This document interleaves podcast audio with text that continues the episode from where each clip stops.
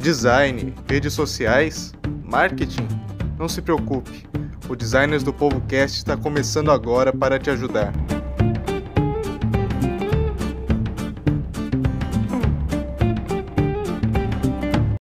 Olá pessoal, eu sou Olivia Furlan e hoje no Designers do Povo Cast você acompanha um assunto que rolou na nossa conferência Aprenda, Crie e Supere. Bárbara Ladeia aborda conceitos de design thinking. Ela, que é UX designer e jornalista, te auxilia a reposicionar seu negócio no atual contexto de isolamento social e para além da crise.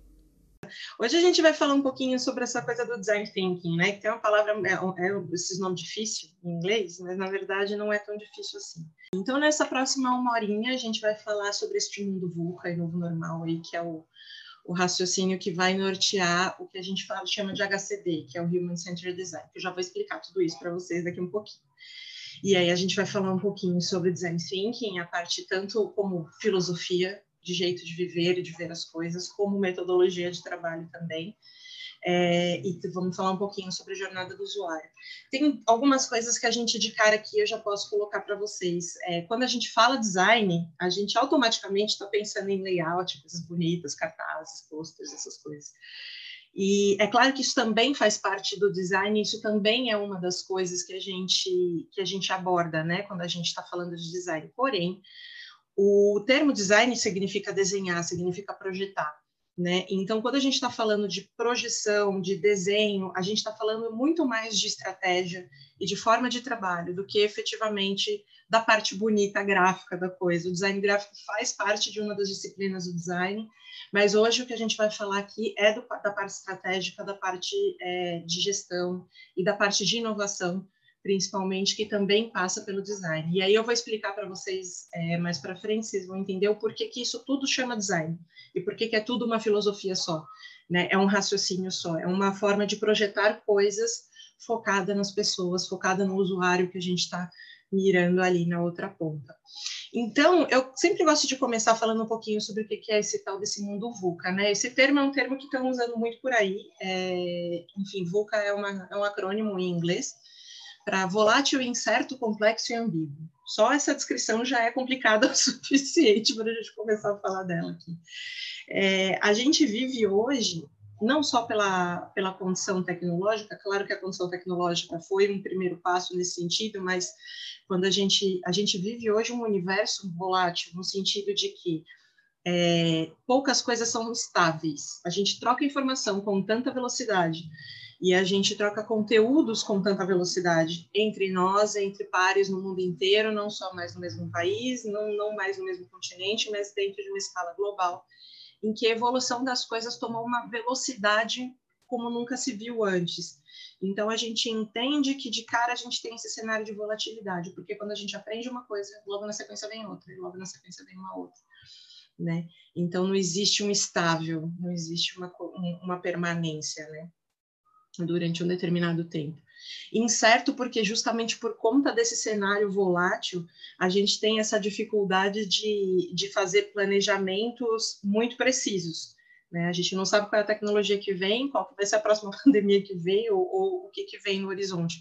É, essa questão do coronavírus que a gente vive hoje é uma dessas é, do, do, dos, assim, uma das, das, formas mais claras e mais evidentes da gente entender esse mundo VUCA né? Incerto porque a gente, por mais planejamento que se tivesse para 2020, o mundo inteiro teve que se readequar. Complexo porque é uma organização sistêmica e isso é, uma, é um dos, dos quesitos que mais que nos é mais difícil, eu acho, de compreender, que é essa ideia de que tudo está concatenado e de que todos no mundo, todos nós, todas as empresas e todas as pessoas que participam das empresas e todo mundo fazem parte de um sistema complexo né? Onde quando um é, um toma uma ação, o, os outros em sequência também são, são impactados, né? Esse raciocínio que a gente que a gente costumava usar esse termo só para falar de meio ambiente, ecossistema, ecologia e tal, é esse raciocínio eco, né? De entender que a gente faz parte de um todo e ambíguo porque nem todas as explicações de antes funcionam hoje, né? E, e, os significados e os significantes das coisas, aí falando de um jeito bem teórico, né, da parte de comunicação, não são não são os mesmos durante o tempo, né, ao longo do tempo. Coisas que no passado eram muito muito claras, hoje em dia a gente já tem diversas interpretações e tudo mais. Então, esse esse grupo de coisas que a gente está falando aqui no começo, esse grupo de características desse tal desse mundo VUCA, é um ponto de partida para a gente começar a entender o porquê que a gente precisa pensar num novo normal. Não só porque a Covid está forçando a gente a fazer isso, está forçando a gente a fazer isso, pensando em logística, em tecnologia, em mobilidade, mudança de rotinas e tudo mais, mas porque o novo normal vai ser instável por conta da velocidade com que as mudanças acontecem no mundo e por conta da velocidade com que a gente tem enfrentado e visto essas mudanças, a gente entende então que o novo normal é instável e é inconstante por si só, né? E aí essa necessidade de adaptabilidade e essa necessidade de da tal da resiliência, que né, a palavra também é outra palavra da moda, essa necessidade da empatia, que é outra coisa que a gente vai conversar um pouquinho daqui a pouco. Todas essas coisas acabam, todas essas eh, demandas acabam se concentrando nesse novo normal. O olhar para a pessoa, a necessidade de ser, ser flexível o suficiente para se adaptar nesse, nesse contexto, para estar disponível para as novas mudanças que vão acontecer e para se adequar nesse cenário de instabilidade constante, né? Então, a única coisa, eu tenho uma amiga que fala bastante isso, que a única coisa estável que a gente tem daqui para frente é que nada vai ser instável. Nada vai ser estável, nada vai ser, nada mais se, se permanece por um longo prazo, né? A impermanência é o que a gente tem como norteador de tudo aqui. E aí, quando a gente está falando desse novo normal, a gente está falando sobre essa questão, né? É muito que a gente ouve as pessoas falarem, ah, porque a tecnologia, porque a inovação é você ter uma tecnologia, ou inovação é você fazer uma entrega de drone, ou inovação é você fazer as coisas com um suporte tecnológico muito grande embora a inovação não seja necessariamente isso, a gente tem hoje a tecnologia como uma parceira real, né? Uma possibilidade. Hoje, todas as possibilidades que a gente tem hoje enquanto sociedade diante desse cenário de pandemia que a gente está vivendo não existiam na época da gripe espanhola, por exemplo, né? Você imagina o que, que não era uma quarentena naquela época, que não tinha delivery, não tinha iFood, não tinha Rappi, né? Não tinha entregas e não tinha também internet, não tinha como a gente fazer lives, conversar com as pessoas, estar tá aqui como a gente está nesse momento né? E tudo isso facilita essa troca de conhecimento. Então, a gente está falando aqui sobre essa questão de quando a tecnologia sai desse lugar de, de ser a ponta da nossa cadeia, até esse termo que a gente fala, né, de tecnologia de ponta, falava né, bastante de tecnologia de ponta, a gente está falando de quando a tecnologia abandona esse lugar de objetivo final e vira um lugar de meio para a realização das coisas humanas, né? A gente usa a tecnologia para chegar as, as demandas que a gente tem, para poder atender as demandas que a gente tem. Então, na ponta, o que está de fato é o ser humano, né? O foco final e o objetivo final é o ser humano. Por que, que eu estou falando tudo isso? Embora pareça muito teórico e tenha uma, tem uma pegada meio cabeção aí, filosófica e tal e tudo mais, o grande lance é a gente entender que quando a gente está desenvolvendo produtos, desenvolvendo ideias, desenvolvendo coisas, a gente está falando em atender aquela pessoa ali na ponta. Em geral, o que a gente vê é o seguinte: o que, que eu sei fazer? Ah, eu sei fazer isso, então tá bom, eu vou lançar aqui. E aí a pessoa lança um produto, lança um serviço no mercado e fica ali esperando o retorno. Né? Esperando se as pessoas vão se interessar, não vão, se vão procurar, não vão e tudo mais. E a proposta do Design Thinking, que é o que a gente vai falar aqui hoje, é inverter esse processo. É olhar primeiro para as pessoas e falar o que, que essas pessoas estão precisando. Ah, elas estão precisando disso, disso, disso. Como que eu posso entregar isso? E aí, depois, num segundo momento, vou pensar como é que eu vou usar a tecnologia para entregar isso em larga escala, né? Para essas pessoas. Então, embora pareça uma pareça bastante óbvio essa essa ideia da gente pensar assim, ah, mas não é para pessoas que a gente produz coisas, claro, sempre foi. Mas a forma com que a gente raciocina não é uma forma normal, não, não é convencionalmente uma forma de design. E é isso que eu quero propor para vocês hoje, para a gente falar um pouquinho sobre essa forma, esse jeito designer de pensar né? Esse jeito designer de planejar e esse jeito designer de, de executar as coisas. A gente brinca muito e fala assim, a ah, designer faz o quê, né? É até difícil de explicar, mas é justamente esse o raciocínio. A gente procura endereçar problemas reais da vida das pessoas de diversas formas, que pode ser desde o ponto de vista gráfico, em que eu faço uma placa que vai sinalizar para o indivíduo que está lá perdido para que lado que ele tem que ir, até um planejamento estratégico de uma empresa, que precisa chegar em um determinado objetivo estabelecido lá no plano de metas né? Então, a gente está falando de uma coisa bastante transversal no sentido de disciplina, a gente está falando de que passa por vários pontos, né? A gente passa pela, pelo planejamento, pela estratégia, pela administração, pela gestão, pela parte financeira também, enfim, o designer ele acaba cruzando todos esses lugares. E aí a gente vem desse conceito, né, do tal do Human Centered Design, que é só uma palavra difícil para falar design centrado no ser humano. É um termo difícil, né, que é um termo que se usa, a gente chama de HCD, enfim, é a sigla que a gente usa por aí, que tem a ver com a gente desenhar as coisas centrada muito mais no ser humano do que centrada na tecnologia ou do que centrada nas empresas, mas centrada nas pessoas que ocupam esse lugar. E aqui um dos termos que eu acho que vale mais a pena a gente ter em conta é a questão do que é o, ser, o usuário, né? Ou design centrado no humano, design centrado no usuário também é um termo que vocês podem ver bastante por aí, se vocês forem procurar ler um pouquinho sobre o assunto. O usuário, ele é todo e qualquer indivíduo que faz parte da sua cadeia de valor, ou seja, é, se eu sou uma padaria e eu entrego um delivery, nesse momento, para uma determinada casa, o cliente é meu usuário? Claro, ele é meu, meu usuário central. Mas a pessoa que trabalha na minha padaria também é meu usuário, porque ele é usuário do sistema da minha padaria. Né? É, o entregador que vai fazer essa entrega também é usuário. Né? Esse é o conceito que a gente chama de stakeholders, que são as pessoas que detêm algum tipo de papel ou função dentro da cadeia de valor do nosso negócio. Então, quando a gente tem, é, um, quando a gente está falando de design centrado no ser humano, a gente está falando em montar uma cadeia de valor para o negócio, desde o momento em que eu começo a produzir meu produto até a ponta em que eu entrego esse produto na mão do meu, do meu cliente, em que todos esses usuários façam parte e que a gente consiga estabelecer é, conexões, relacionamentos e ganhos de valor para todos esses usuários.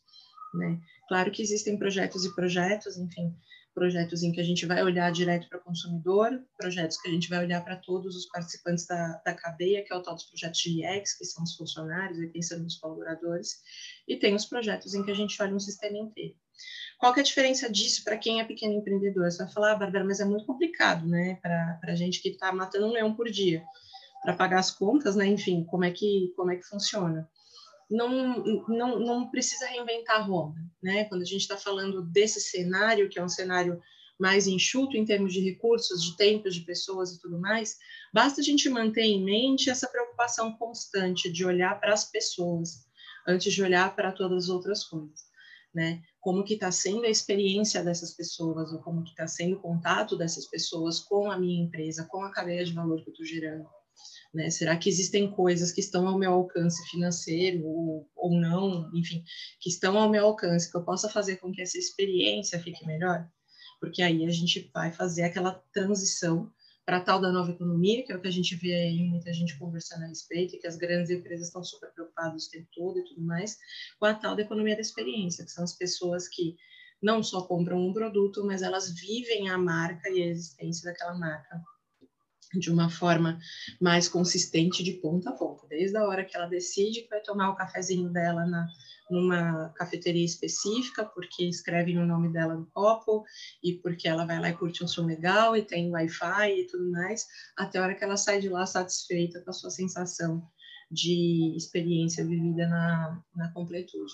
Tudo isso faz parte do design centrado no ser humano né, que é a criação de oportunidades e possibilidades de experiência para as pessoas, antes de qualquer outra coisa. Um dos fundamentos mais essenciais do design centrado no ser humano é olhar o problema pela raiz. E isso eu acho que é muito importante, que é uma das coisas que a gente tem mais dificuldade, pelo menos é o que a gente vê que as pessoas têm mais dificuldade de fazer também.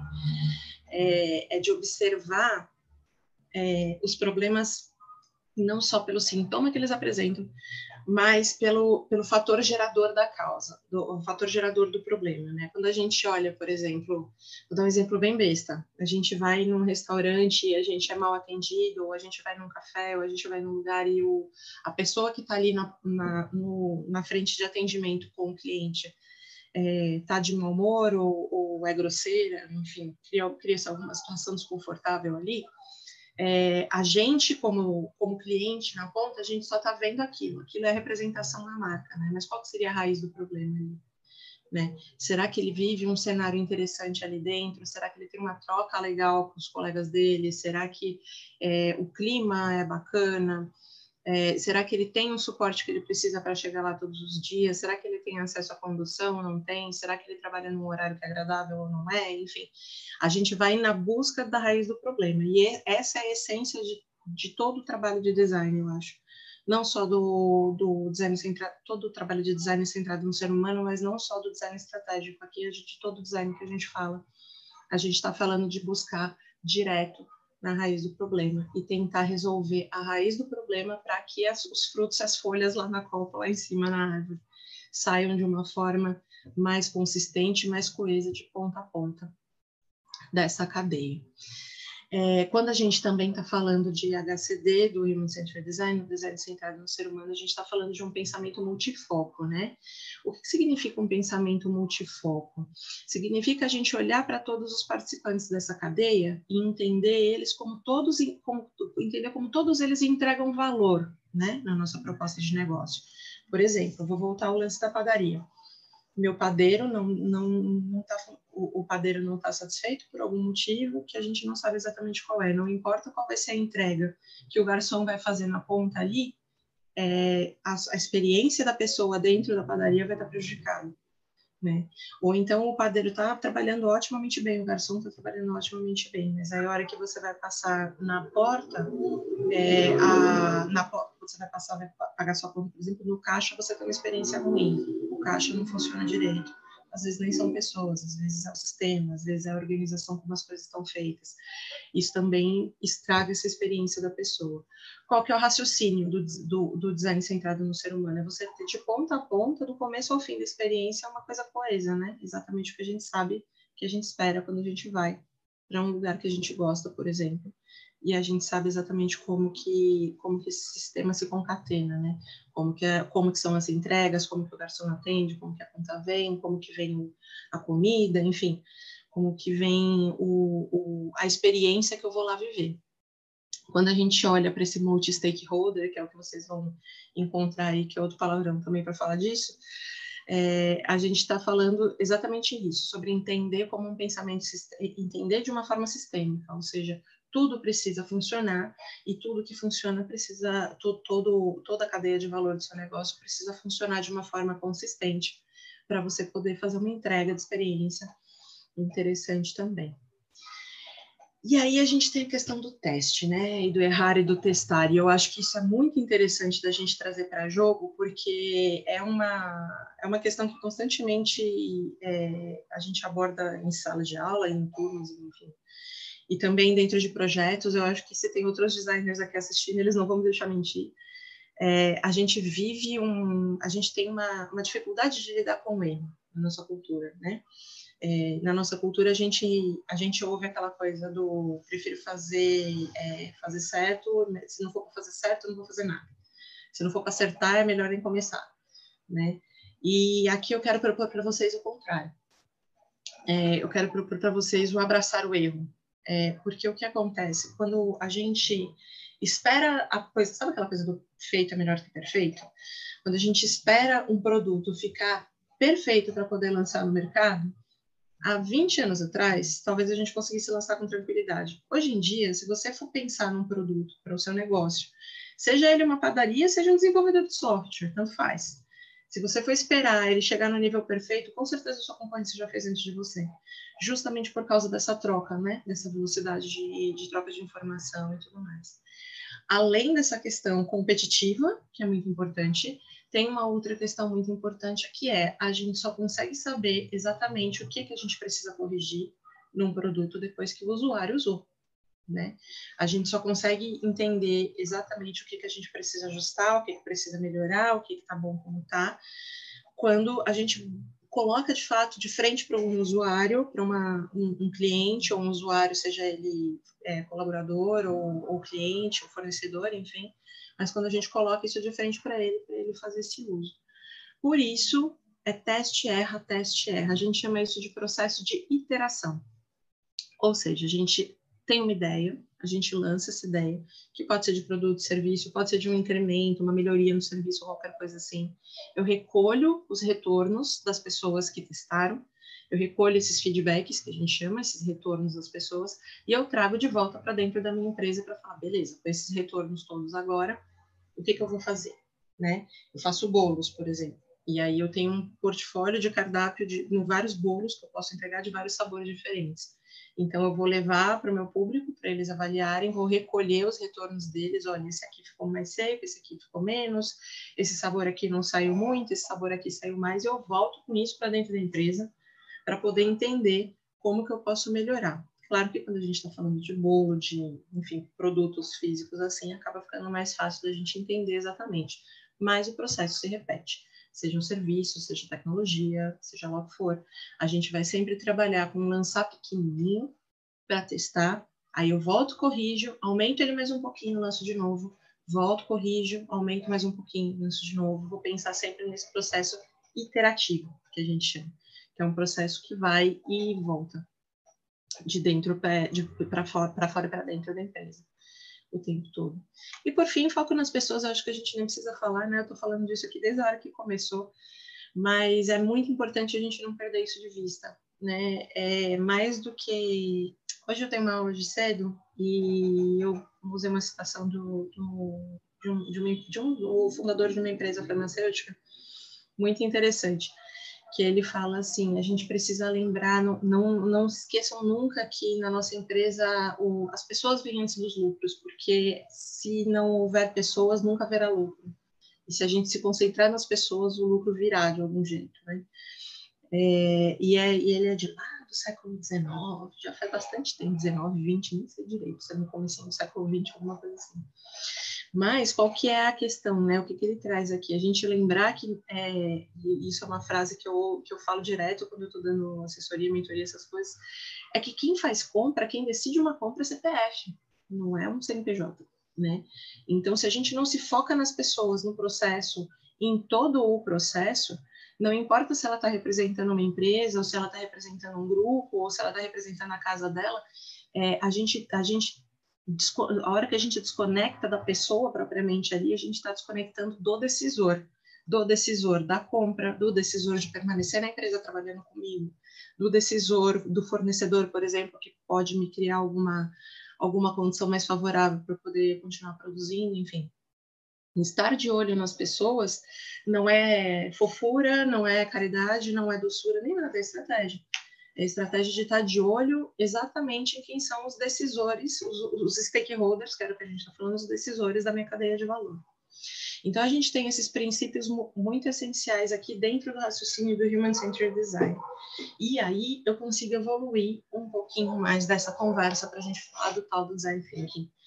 Design Thinking é o jeito de pensar do design, né? Tem muito a ver com a iteração, com esses projetos, com esses processos todos que eu falei com vocês agora há pouquinho mas a gente vai olhar um pouquinho mais a fundo o que, que é exatamente essa metodologia né, do Design Thinking. O Design Thinking ele funciona dentro de uma metodologia que a gente chama de duplo diamante, que aqui vocês vão precisar fazer um exercício aí de imaginação para ver um duplo diamante nessa imagem.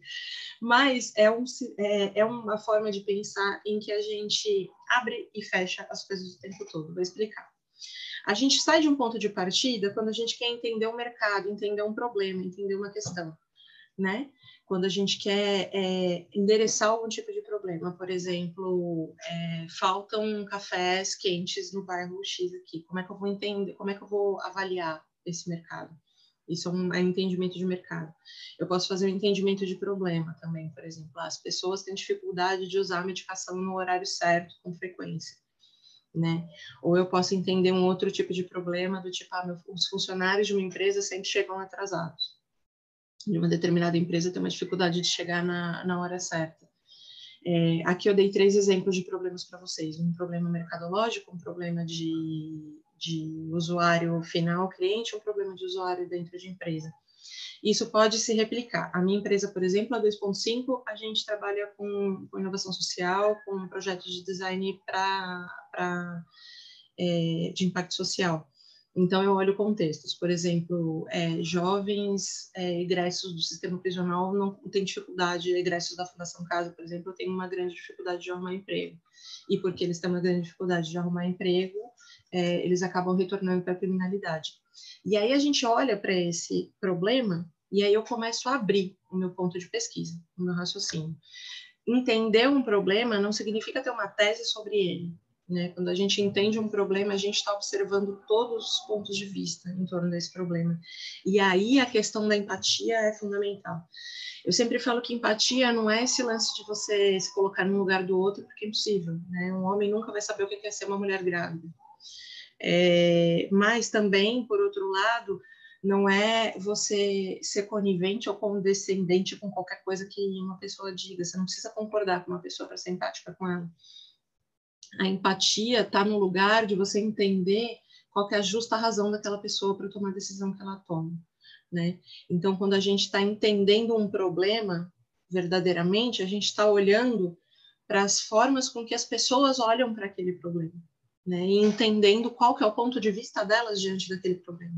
Significa concordar? Não necessariamente. Significa é, endereçar aquilo enfim, falar, não é isso, é desse jeito que eu tenho que trabalhar? Também não mas significa, como, ah, significa entender como essas pessoas avaliam uma mesma questão e, e trazer isso para a mesa, para você poder, e a partir desse entendimento, você observar como que é o comportamento dessas pessoas com relação a isso. E aí, nessa primeira metade do trabalho, que é o trabalho de pesquisa, que particularmente meu xodó, é o que eu mais gosto de fazer dentro do processo todo, porque tem a ver com conversar com pessoas, com observar comportamentos, com fazer cruzamento de informação, conectar tudo isso para a gente chegar num ponto de vista, um ponto de vista diante de um problema. Né? Então, se eu estou falando lá, vou falar da questão dos, dos jovens egressos da Fundação Casa. Essa é, é a teoria do Parça Developers, que é um, um, uma empresa que eu, que eu apoio, com quem eu venho trabalhando há algum tempo, faz um trabalho sensacional com os jovens egressos do sistema prisional.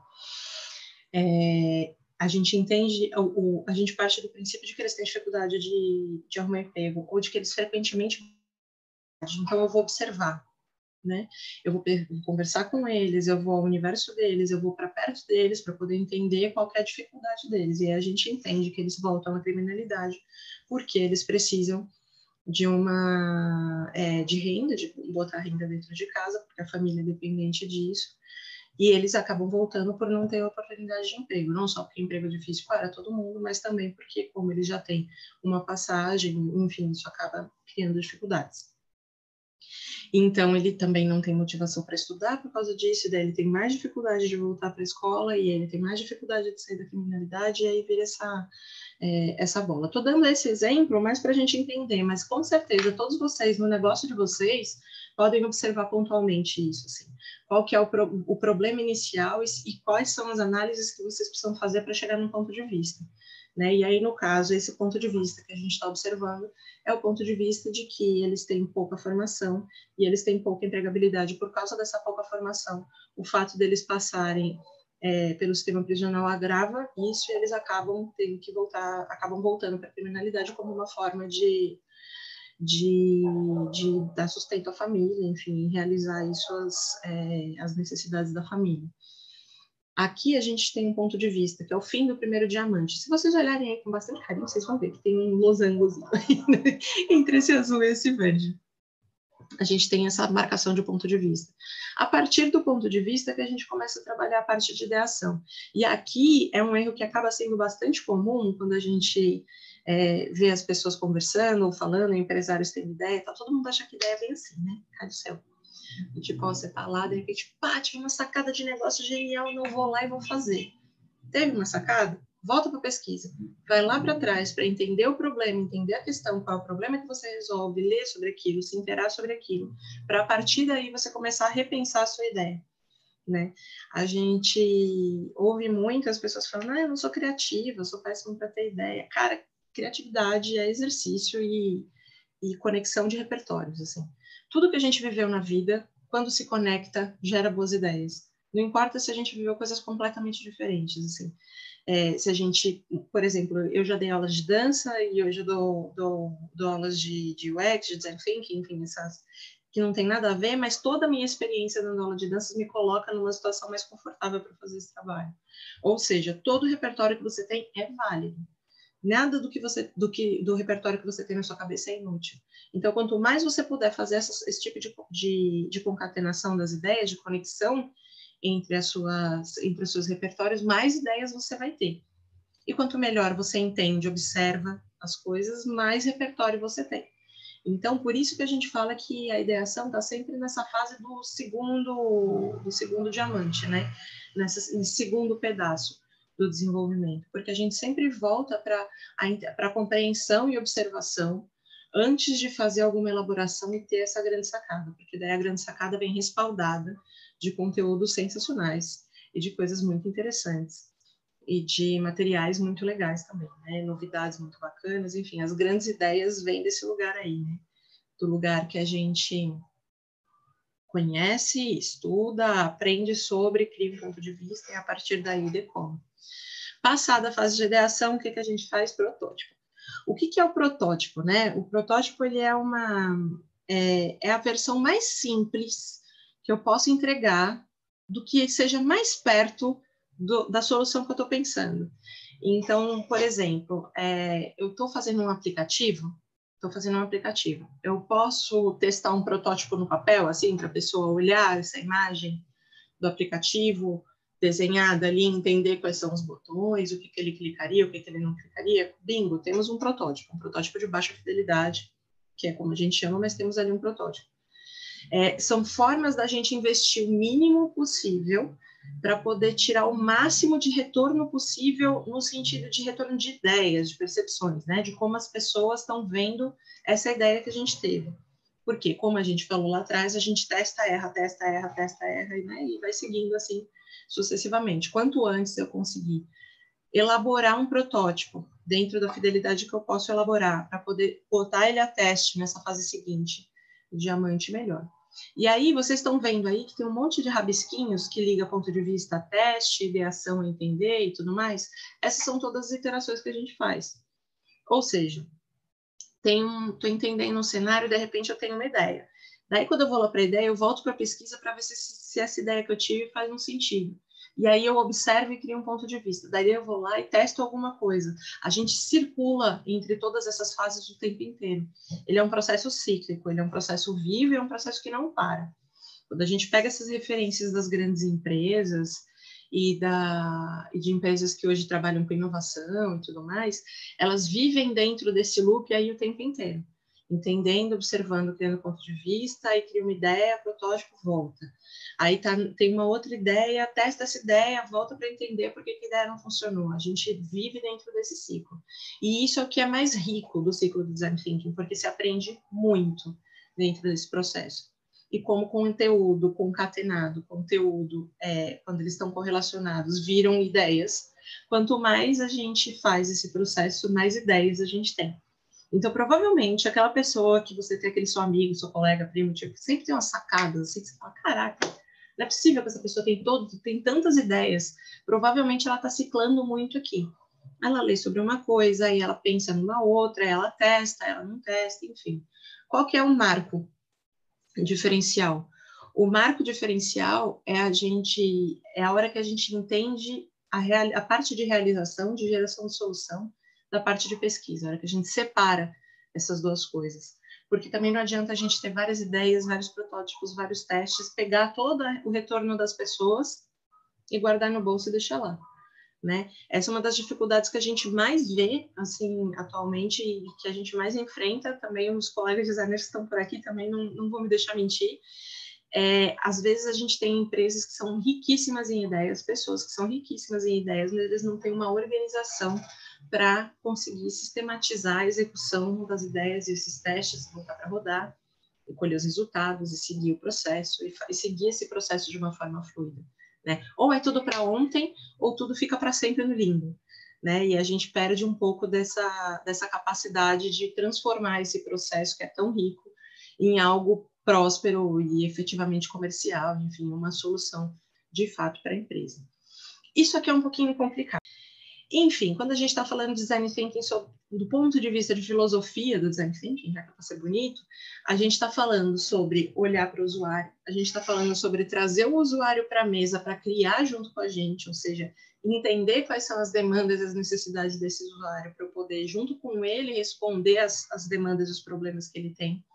A gente está falando principalmente de sequenciamento, e é aqui que todo mundo se perde muito, que é entender qual é a lógica da jornada desse cara, desse usuário, seja ele funcionário, seja ele é, colaborador, seja ele fornecedor, cliente, quem seja, mas entender qual que é a ordem lógica de fatos que faz com que ele, que dentro desse problema que ele vive, ou dentro dessa da, da jornada dele como, como usuário do seu sistema, né, da sua cadeia de valor.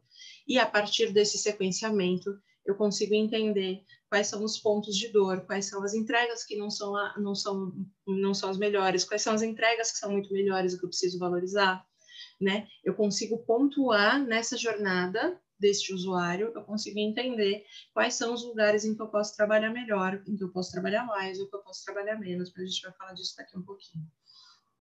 Tem a ver com evidenciamento, nem sei se tem essa palavra, se essa palavra existe, eu só acabei de inventar ela.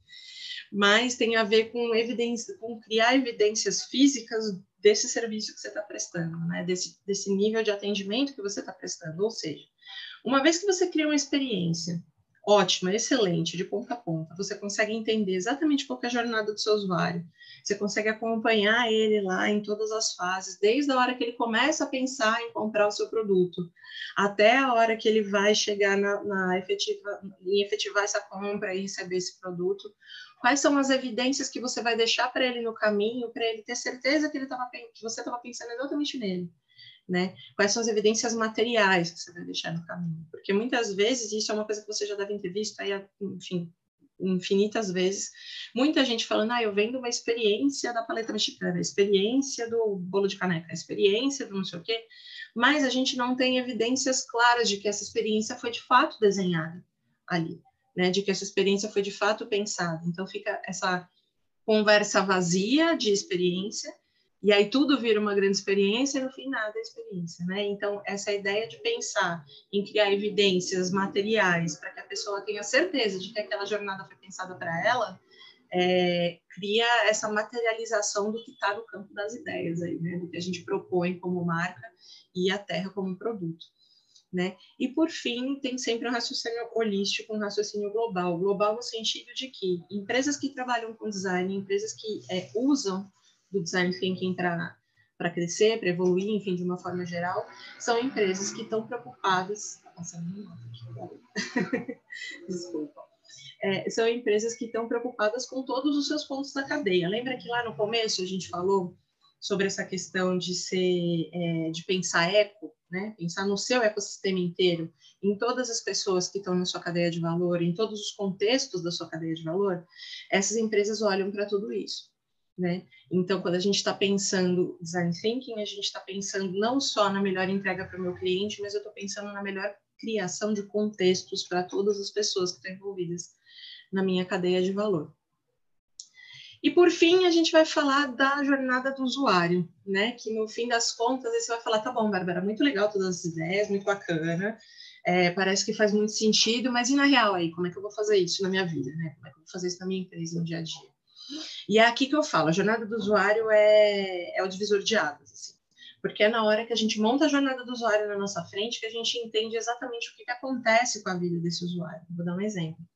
Quando a gente está falando, por exemplo, do indivíduo que passa no pedágio, vamos supor, ele vem vindo ali da, da viagem dele, dentro do contexto de viagem dele, às vezes com trânsito, às vezes sem, dentro do, do, da rotina dele. Ele entra na fila do pedágio e dentro da fila do e durante a fila do pedágio algumas coisas acontecem, né? Eventualmente vem uma pessoa de lá do, da central e vem já cobrando o pedágio dele, perdendo tempo na fila. Eventualmente aparecem 25 vendedores de pipoca e de, de água e de todas as coisas. E aí ele fica ali naquela espera, aquela espera cria uma outra sensação nele até o momento em que ele chega no, no guichê, eventualmente ele paga, eventualmente ele só entrega o papelzinho que ele já pagou ali na fila, e aí ele sai e volta a seguir viagem. Né? Quando a gente quebra essa jornada do usuário de uma forma minuciosa, assim, completinha, a gente começa a entender todos os pontos de contato que a gente pode ter com esse cara. Quando a gente pensa na jornada do usuário, por exemplo, antes de criar esse produto, aqui a gente tem o produto pedágio, né, que foi o exemplo que eu dei. Mas antes da gente criar esse produto, a gente pensa em todas as possibilidades de ponto de contato com o usuário, a gente começa a entender melhor quais são os lugares onde eu posso ir tocar ele de uma forma mais interessante, que vai melhorar a experiência dele, que vai trazer emoções melhores para ele. E aí eu faço esse convite para vocês, experimentem fazer uma jornada do cliente de vocês ou de algum usuário que vocês acham que vale, vale a pena fazer esse exercício, é, pontuando exatamente quais são os pontos de contato, quais são as emoções envolvidas naquele ponto de contato, o que está acontecendo com ele naquele momento em que ele está dentro, dentro desse ponto de contato e o que, que acontece com ele antes e depois do ponto de contato. Que a gente começa a entender melhor como que, como que flui, não só do ponto de vista emocional da pessoa, mas a gente começa a entender melhor como que flui o interesse dele pela experiência que a gente está proporcionando. E aí a gente consegue entregar uma experiência mais interessante, mais completa para todas as pessoas dessa cadeia de valor que a gente está gerando enquanto empresário. O Designers do Povo Cast vai ficando por aqui. Esperamos que tenham gostado. Ah, o Designers do Povo está promovendo uma ação super bacana para celebrar o mês do amor e ajudar negócios locais com suas vendas. Quer saber mais? Acompanhe nossas redes sociais, arroba Designers do Povo. Até o próximo episódio. Tchau, tchau! Esse foi o Designers do Povo Cast. Siga nosso podcast e acompanhe nossas redes sociais, arroba Designers do Povo, e fique por dentro de nossas novidades. Espalhe a palavra, compartilhe em suas redes.